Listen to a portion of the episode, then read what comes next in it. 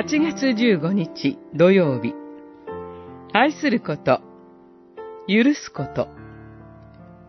コロサイの信徒への手紙3章12節から17節。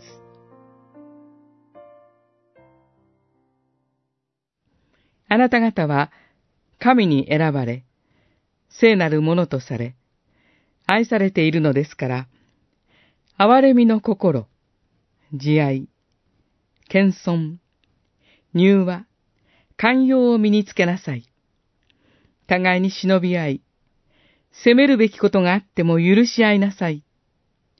主があなた方を許してくださったように、あなた方も同じようにしなさい。三章、十二節、十三節。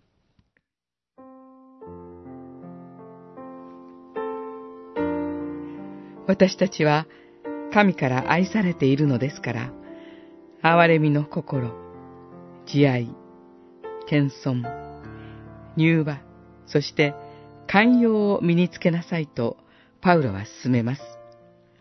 神への愛は隣人への愛の基盤となり、神の愛は隣人への愛を可能にします。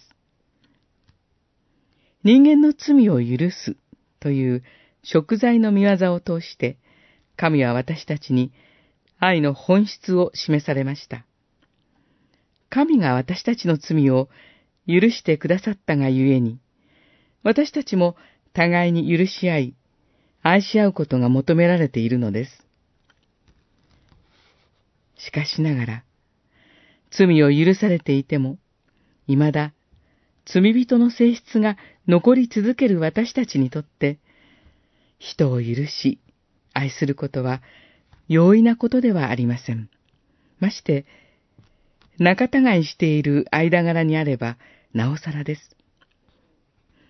では、いかにして私たちは、許し得ないと思うものを許すことができるのでしょうかそれは、愛を身につけることによって可能となるはずです。